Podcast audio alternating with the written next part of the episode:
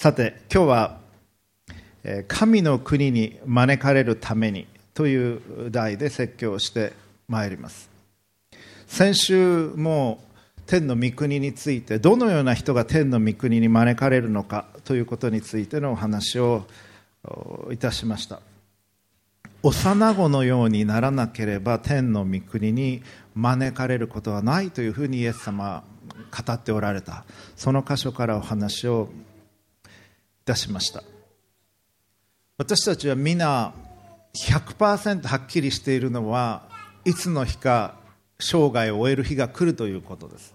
年を取った人はその終わりについてより考えるでしょう。そして若い時はあんまり考えることはないでしょう。しかしながら私たちは皆いつの日か生涯を終える日が来るということをうすうす知っています。あるいは結構はっきり知っています。先週私が知りましたのはあのちびまる子ちゃんを書かれたさくらももこさんが亡くなったっていうニュース。これはちょっとショックでした。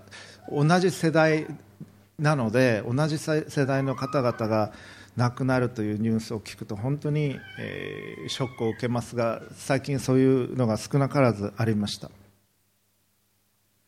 私たちは保険に入ったりあるいは何かの準備をしていきますけれども毎週教会に来られていても生涯を終えた後のこと天の御国についてはあまり知らないことがあるのではないかと思います。ですから天の御国神の国あるいは天国という言い方もします。英語だと Heaven とか Kingdom of Heaven とかママタイによる福音書はユダヤ人向けに書かれていますので神という言葉を使うのを遠慮します。あまりにも尊いもったいない言葉なので神の御国という言葉は使わないんですね。そうじゃなくて天の御国という言葉をマタイ福音書は使う傾向があります。でも Kingdom of God という英語だと神の王国神の国という表現をされる場合ももちろん聖書の中にあるわけで同じことを指しているんですけれどもそこにどのようにすると招かれるのか。まあ、いいことをしてると天国行けるんじゃないかというふうに一般的には考えられますけれどもイエス様は何と教えていらっしゃるのか聖書はどう教えているのかということを学んでいきたいと思うんです。実はイエス様が公の生涯公生涯を始められてそして洗礼を受けられます。今日洗礼準備会も後でえ今月に洗礼を受けられる方のために行いますけれども洗礼とは何かという話をそこではするんですけれどもイエス様は洗礼を受ける必要はなかったんです。考えてみれば。なぜかというと洗礼というのは悔い改めの象徴ですから悔い改めをイエス様する必要はない。神ご自身でありまた罪がないお方です。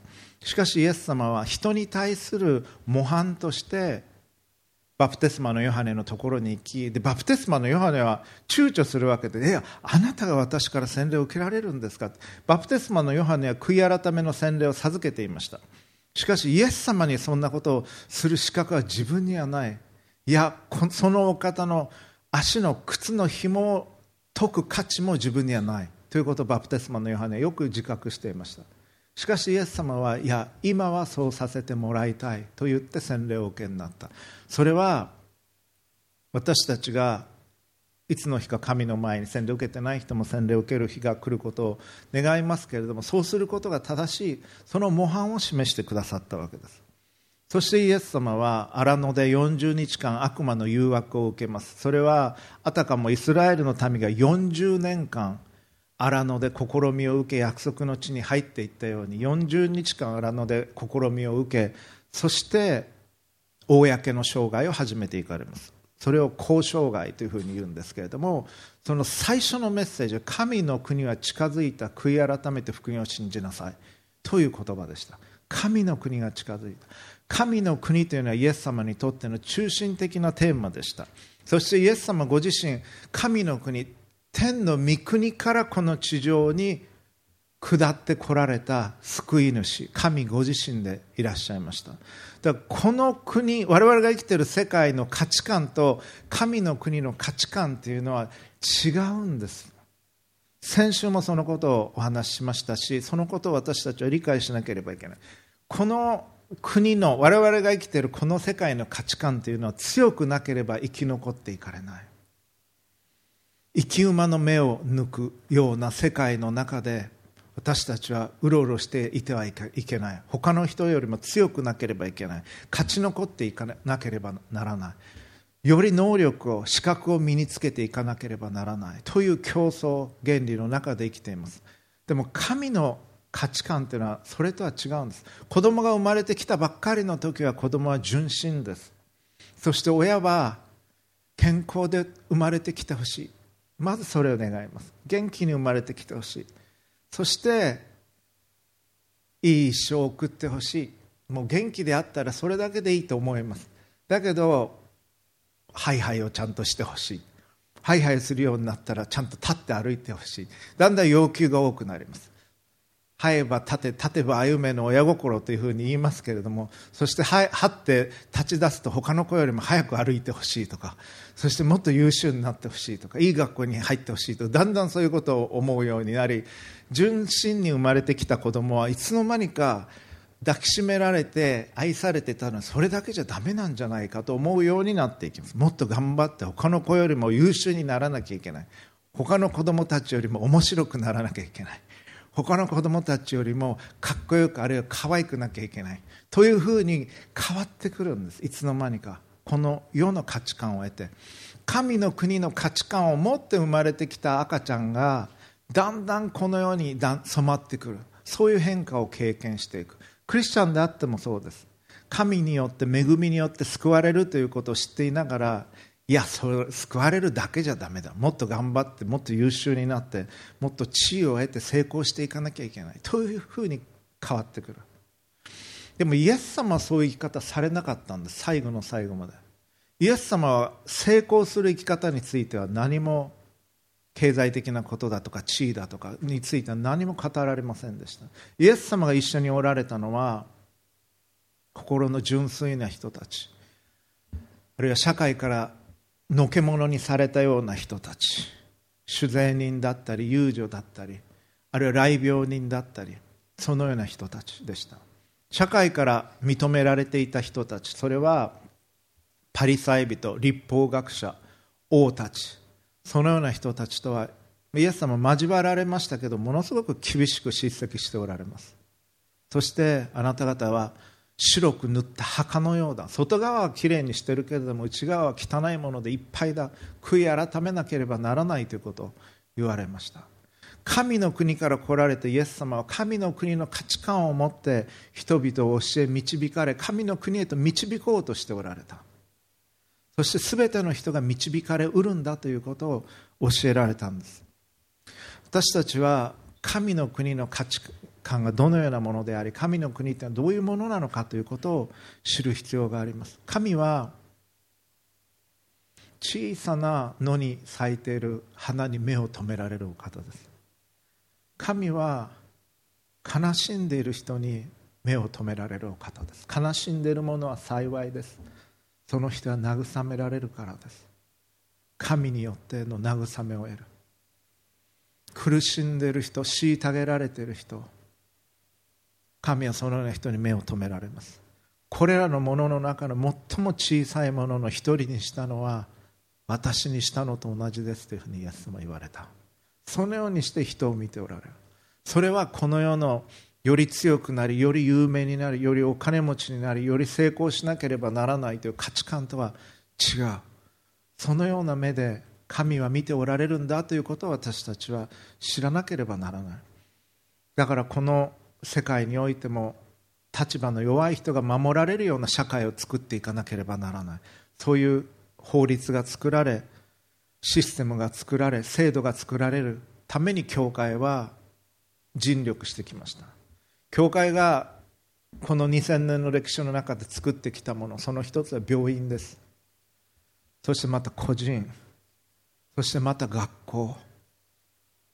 弱っている人たちを支え力をつけ貢献していくことができるようにまた能力を発揮できるように教会はいろんな形で失敗もしながら努力をしてきました。その神の国の価値観とこのような価値観ということを意識しながらその緊張感の中でそのテンションの中で私たちは生きていくんです。この地上と神の国の間に立って生きていくんです。今日の箇所をお読みいたします。新約聖書マタイによる福音書21章の28節からお読みします。プロジェクターに出ますのでご参照ください。今日の説教題は神の国に招かれるためにです。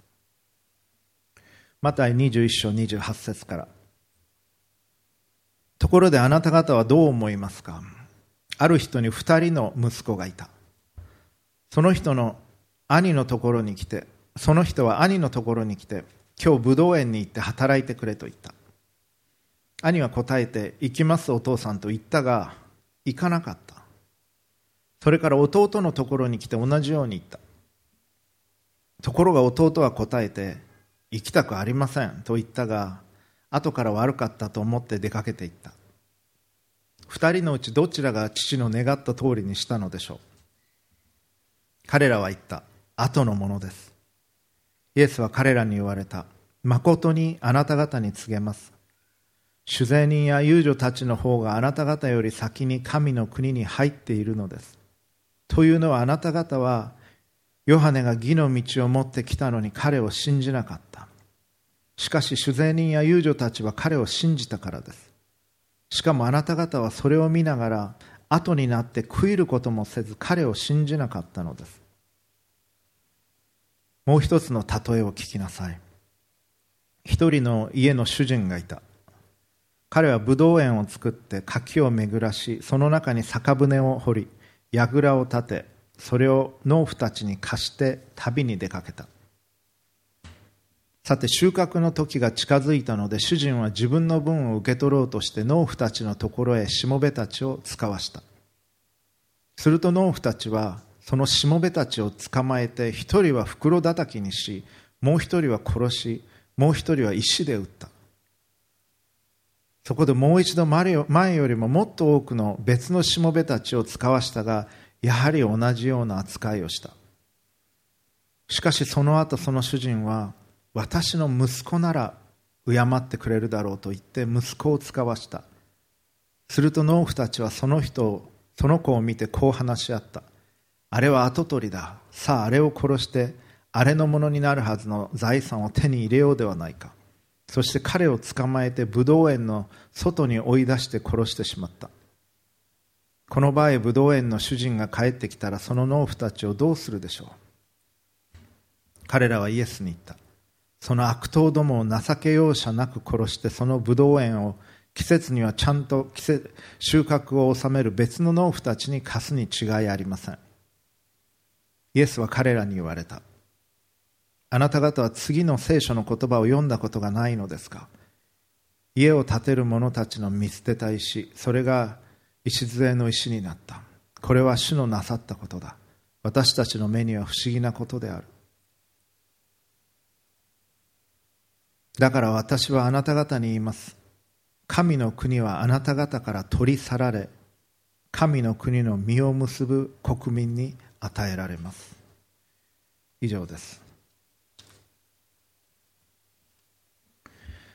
神の国に招かれるために神の国というのはどのようなところなのかどのように神が考えておられるのかを知らなければなりません。そのために必要なことを3つ今朝申し上げてまいります。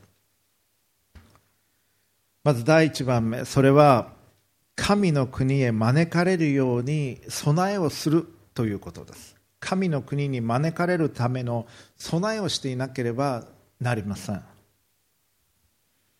今回この夏には多くの災害がありましたけれども地震も台風も含めまして 災害への備えができていなかったということは災害が起きてから初めて分かることがあります。関西空港というのは日本を代表する近代的な空港と思ってましたがこれほど脆かったとは皆驚いたのではないでしょうか。海のそばにある空港だっていうのもみんな知っています。当然台風や高波への備えっていうのは計算していたはずです。想定外という言葉がしばしば言われますけれどもしかしあらゆる状況を想定して作ったに違いないと思っていた空港があれほど脆かったというのは私たちの多くにとって驚きだったと思います。そして北海道の大地震北海道全体が停電してしまった。この今の時期に世界第3の経済大国日本においてそんなことが起こるのかと思うようなことが起こった。なんでこんなことに災害が起こってから私たちはその備えが十分でなかったことに気づくのです。でも何に対しても備えをしていかなければならないということは皆知っています。甲子園に出ようと思う野球のチームは当然練習をします。そして甲子園に出ようと思って準備をしていく。皆さんも入試の前には準備をしたと思います。過去問とか絶対読んだと思います。あるいは学校の運動会でさえ準備の期間というのはあります。準備をして臨むわけです。天の御国にもし招かれたいと思うならばそのための準備をしなければなりません。入試だって入りたくても入れないということがあるわけです。招かれなければその学校に入学許可をその学校からいただかなければ入ることはできない。天の御国も招かれなければ入れないんです。先週の箇所マタイ18章。イエス様こう言われました。誠にあなた方に告げます。イエス様が誠にあなた方に告げますという時ってものすごい重要なことを言われてるんです。それよりももっと重要なことを言われる場合は誠に誠にあなた方に告げますというふうに言われます。でこの誠にという言葉は聖書を読むとアーメンという言葉が使われています。アーメンというのは2回来るとダブルアーメンっていうんですけどものすごく重要なことが言われる時です。誠にあなた方に告げます。あなた方も悔い改めて子供たちのようにならない限り決して天の御国には入れません。これ十二弟子に語っておられるんです。イエス様ご自身の弟子たちにあなた方も悔い改めて子供たちのようにならない限り絶対に決して天の御国には入れませんというふうに言われている。それは我々にとっても同じことです。私たちが悔い改めて子供たちのようにならない限り天の御国に入ることはできないんです。それ純粋な思いを持つということ。計算をするのではなく神を心から愛しまっすぐな心を持ち自らを低くし謙虚でありそのような生き方をしていかない限り天の御国には入れない。なぜならば天の御国というのはそういう方々のところだからです。神がそういう方であり天の御国におられる方々天使たちはそういう性質を持っておられる。だから私たちが生きている間中すごく邪悪な心を持って計算ばっかりして駆け引きをして自分の欲しいものはちゃっかり得てそして死んだら急に純粋になれるというわけはないわけです。生きている間からもちろん完全ではないです。常に私たちのうちには罪があります。しかしその天の御国を目指すような心持ちで生きていかなければ子供のような純粋な心で生きていこうとしていなければ悔い改めなければ決して天の御国には入れないとイエス様は警告を与えてくださっているんです。悔い改めというのは反省するだけではありません。悔い改めというのは生き方が変わるということです。メタノイアという言葉は悔い改めという言葉に訳されている元の言葉なんですけど反省というのもあるんですけど考え方が変わって生き方が変わるというのが主な意味です。ですから天の御国というのはそういうものなのかというのを理解しだったらもう今からそういう生き方を始めようというふうに生き方が変わっていくということが必要になります。愛することを大切にしていただきたい。あなたの心を大切にしていきたい。先週先週考え事をしてて思ったのですけれども例えばプロ野球の選手が一生懸命自分の人生を野球につぎ込んできながらある時それでもたかが野球だそう思うことあると思います。でそれは私は健全なことだと思いました。サッカー選手がプロのたかがサッカーという。そして学者がたかが学問という。ということはあり得るしそういうことは起こるべきだと思いました。本当に大切なことを考えるためだけれどもたかが愛とは言えないということに気づきました。たかが愛とは言えない。本当に尊いもの。それ以外のものを学問であれスポーツであれビジネスであれ相対化することはできるでしょう。しかし愛をたかが愛ということはできない。その愛を本当に重んじて生きることの大切さを思わされました。清くあること純粋であること真理を求めること愛すること神を求めること神と共にいることを求めること。それがなかったら天の御国には招かれないんです。天の御国というのはそういうところだということです。そして神はそういうお方だということです。天の御国はそういう方々のものです。そういう方々がおられる場所です。私たちはこの地上において完全にはなれないけれどもあなたはそういう言い方を求めておられるでしょうか。心の清いものは幸いでその人は神を見るからですと言われた。神を愛すること自分を愛するように人を愛することそれをあなたは私は求めているでしょうか。また人を許すこと先ほどお祈りした主の祈りにもありました。私たちの罪をお許しください。私たちも私たちに負債のある人たちを許しましたと祈りました。許すことの大切さ清くあることの大切さ光の中を歩むことの大切さ神の御心を求めて生きることの大切さ。それが私たちが求めなければならないことです。クリスチャンライフというのは教会でいいお話を聞くということではありません。もちろんそれもあっていいんですけれども説教を聞いてそれで満足するというのはクリスチャンライフではありません。あなたが神につながらなければならないんです。あなた自身が神につながり天の御国を求めそういう歩みを始めていく。私自身がそういう歩みをしていくということ。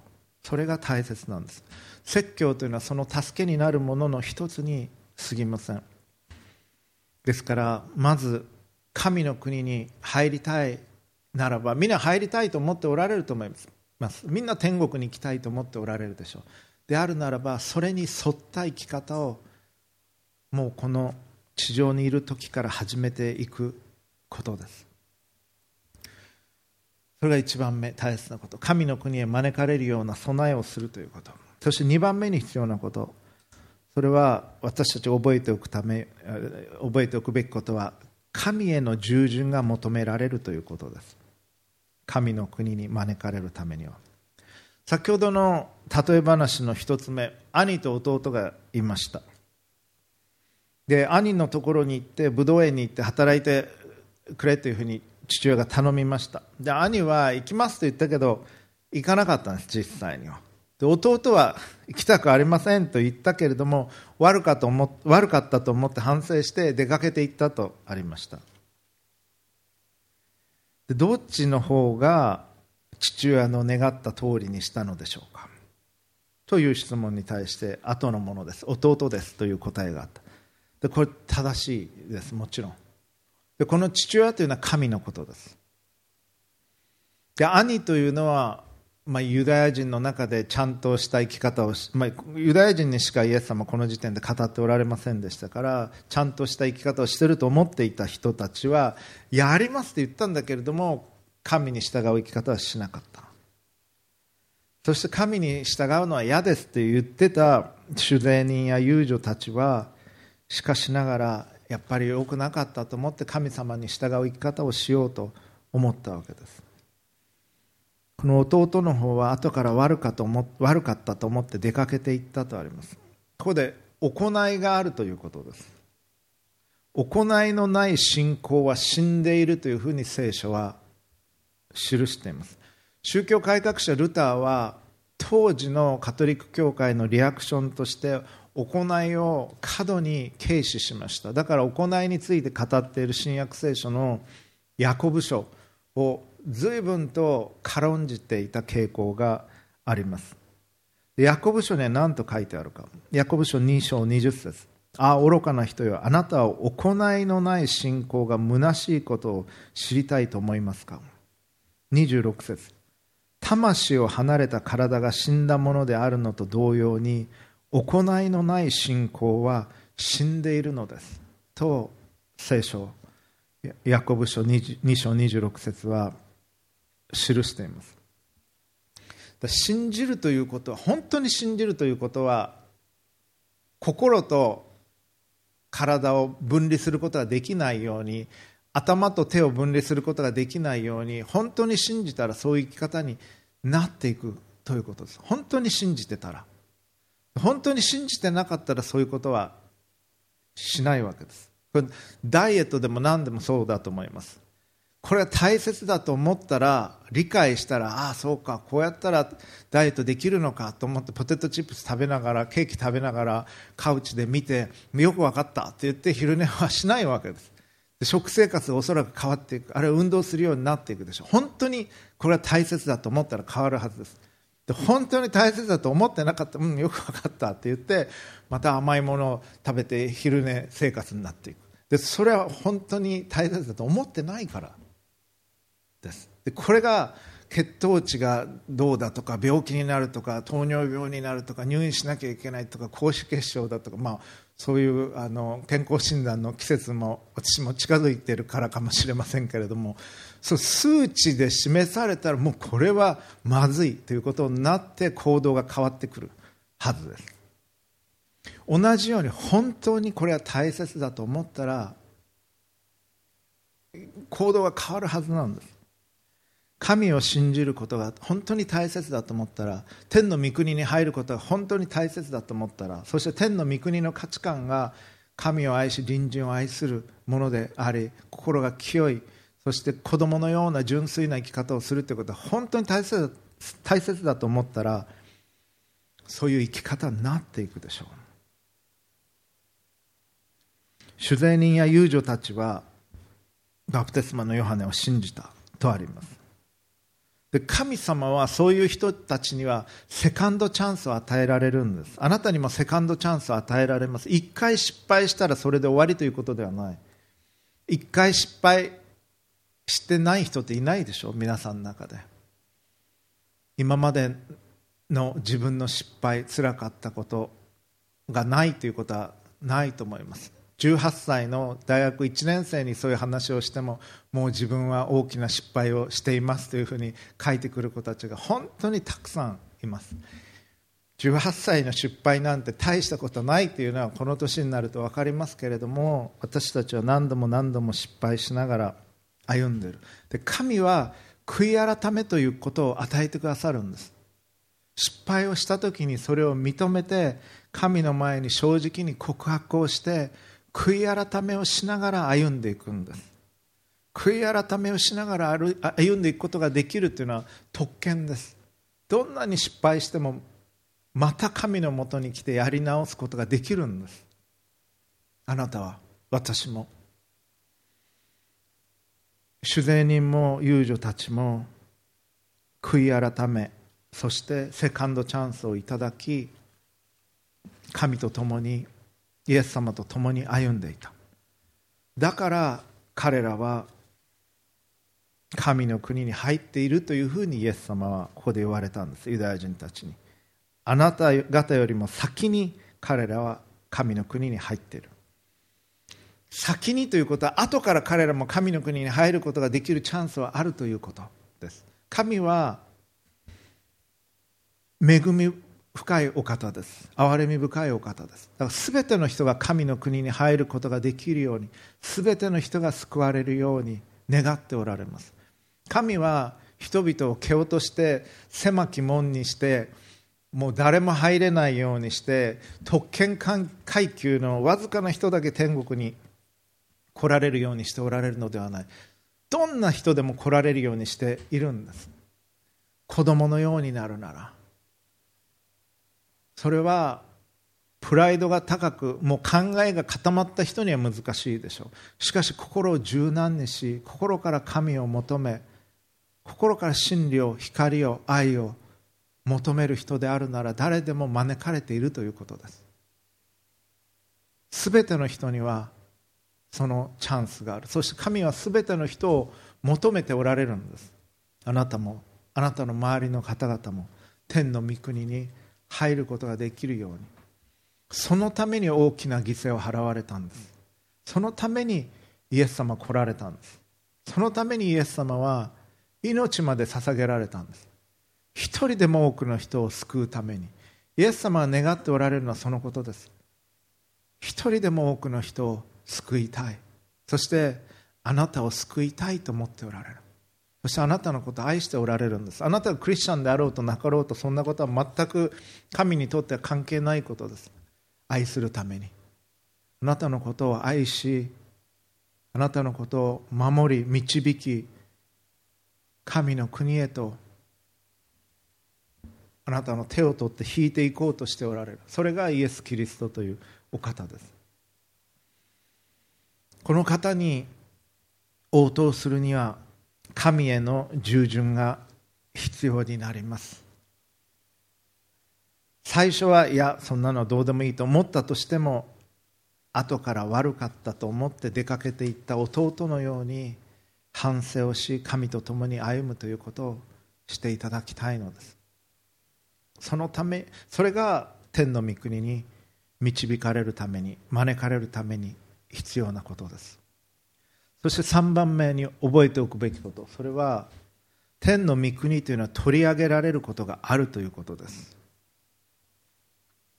ユダヤ人は選ばれました。特別な民として。そしてイエス様もユダヤ人としてお生まれになりました。ユダヤ人たちに預言者たちが送られました。神からのメッセンジャーとして。彼らは神からの言葉を聞きそれを民に伝えていきました。イエス様のもう一つの例え話。ある人がブドウ園を作って柿を巡らした。その中に酒舟を掘った。酒舟っていうのは何かというとブドウ酒を作るためのものです。ブドウ酒のためにブドウの実を取ってそれを下に置いて、まあ、足でこう踏んでいくわけです。そしてブドウ酒が潰れていって、えー、それが溜まっていくようなもの。それを酒舟というふうに言うんですけれどもそれから櫓を立てた。それを農夫たちに貸して旅に出かけたとあります。ですから必要なものは全部用意したわけです。ブドウ園も作ったし柿も巡らしたし安全のために酒舟も掘ったしブドウ酒のために櫓も建てたしでも完璧に用意して農夫たちに貸して旅に出かけていったということです。そして時が経っていった。収穫の時が来た。そして自分の分を受け取ろうと思ってしもべたちを使わしたところ農夫たちはしもべたちを捕まえて一人のことは袋叩きにしてもう一人はなんと殺してしまった。そしてもう一人のことは石で撃った、まあ、むちゃくちゃなことをしたわけです。これが預言者のことを表しています。神が送られたメッセンジャー。もうそろそろ実を結びなさい。というふうに神は彼らに語られると語られたわけです。預言者を通して。その時に預言者を殺し預言者を袋叩きにし預言者を石で撃った。そして神の言うことを聞かなかった。選ばれた民であったのに。そしてまた別のしもべたちを使わしたけれどもそれでも彼らは同じような扱いをした。そして最後にご自分の息子を送ったわけです。これはイエス様のことです。神の一人をイエス・キリスト敬ってくれるだろうと思って息子を使わした。しかし彼を捕まえてブドウ園の外に追い出して殺してしまった。イエス様はエルサレムの城壁の外で十字架につけられて殺されるわけです。そしてそのブドウ園の主人が戻ってきたら農夫たちをどうするでしょうか。彼らは答えて言います。その悪党ども情け容赦なく殺してそのブドウ園を季節にはきちんと収穫を収める別の農夫たちに貸すに違いありません。まあ普通こう思うと思いますが神は情け容赦ないお方ではありませんけれどもイエス様こう言われます。神の国はあなた方から取り去られ神の国の実を結ぶ国民に与えられます。神学の世界ではある考え方では一度救われたらもうその人は救いから漏れることはない。Once saved always saved という言い方があります。あるいは最初からもう救われる人が誰なのか決まっているというような考え方もありますが聖書にはそうは書かれてない箇所が実はたくさんあります。本当に自分が救われて神の国に導かれるかどうかっていうのは最後までわからないんじゃないかと思います。だから真剣に生きなければならない。神の愛のゆえに恵みのゆえに天の御国に招かれるんです。あなたが立派だから救われるのではない。あくまでも恵みによるんだ。それは聖書に書かれています。行いによるのではありません。誰も誇ることのないためです。エペソ書2章8節9節にそのように記されています。神の愛と恵みのゆえに私たちは救われるんです。しかし真剣に生きなければならない。この箇所で神の国はあなたたちから取り上げられそれにふさわしい実を結ぶ民族に与えられるこれ第一義的にはユダヤ人たちに対して語られています。選ばれた民であったユダヤ人から取り上げられ彼らは神に従わなかった。そうではなく神に従う人たちに与えられるというふうに言われているわけですがクリスチャンだってもし神に従わないなら同じことになります。もし実を結ばない生き方をしているなら主よ主よというものが全て神の国に入るわけではありませんというふうにイエス様は言われた。賛美歌を歌い祈り主よ主よと言っているからといってその人が全て神の国に入るわけではない。父なる神の御心を行う人が入るんだ。そう記されています。また最後まで耐え忍ぶ者は救われますと記されています。マタイ福音書10章22節。私の名のためにあなた方はすべての人に憎まれます。しかし最後まで耐え忍ぶ者は救われます。マタイ24の13しかし最後まで耐え忍ぶ者は救われます。マルコ13の13最後まで耐え忍ぶ者は救われます。神の国もう自分は洗礼を受けたからこれで天国行きの切符はポケットに入ったと思わないでください。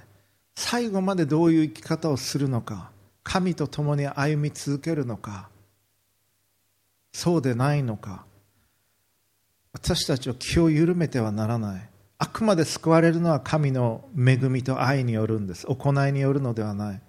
そして神は忍耐のゆえに待ってくださいます。何度も何度も待ってくださいます。そしてセカンドチャンスもくださいます。しかしあなたの心の真の髄が神の御国に沿うものでないならば表面的にクリスチャンのごとくあったとしても本物のクリスチャンではないということです。神の国に沿った魂の中核があるかどうか。子供のようであり愛を求め神を愛し隣人を愛そうと完全にできなかったとしてもそれを心から願っており人を許そうとし清さを求め光のうちを歩もうとしている。思いが自分のうちにあるかどうか。神の思いを第一にしたいという思いがあるかどうか。それに従いきれなかったとしてもそれを願っているかどうか。神はそこを見ておられる。あなたの心の一番深いところ。そのような歩みを私たちはしていかなければならないんです。天の御国の性質に沿った生き方を今日するということ。少なくとも心から求めるということ。それを心がけるということがあなたが神の国に招かれるために必要なことです。ですからイエス様多くの警告を与えてくださっています。今日は神の国に招かれるためにという題でお話をしてきました。まずそのための準備をしなければ備えをしなければならないということ。そして神への従順が求められるということ。それは心と体を切り離すのではなく心で思ったことをそのような生き方をしていくということ。そして神の国というのは取り上げられることがありうるんだということを覚え真剣に生きなければならないということです。神を愛し隣人を愛する生き方をする。その時に神は私たちにふさわしいものを与えてくださるということです。お祈りを捧げましょう。どうかあなたがもうこれ自分は余裕で天の御国に行けると思いそのような結果にならないということが決して起こらないように願います。私たちが自分の人生を真剣に神の前に生き神を愛し隣人を愛し自分自身が愛の人となり光と恵みをまた真理を求める生き方をし神の御心を人生のすべてにおいて求めていく生き方をすることができますように。願います。父なる神様尊いお名前をあがめます。あなたが私たちを愛していてくださり私たちに豊かな恵みを注いでくださり私たちが前に進むために必要なすべてのものを用意していてくださることを感謝をします。どうか私たちがこの地にあってあなたと心を重ね天のお父様が願っておられるような生き方をすることができますように。子供のように純粋な心を持ち光と恵みを求め愛することを学び野に咲く小さな花に目を留められているあなたのご愛に心を馳せ。最も小さなものの一人にしたのはイエス様にしたのと同じことであるという言葉を覚え傷んでる人弱ってる人をいたわり共におりなかなかそれはできなくてもそれを求めることができますよ。助けてください。私たちは弱いものですから死を助けてください。おそらく私たちは私も失敗するでしょう。しかしもう一度失敗してもそのことを求めさせてください。それがあなたの願いなのですからあなたにふさわしく人生を歩ませてください。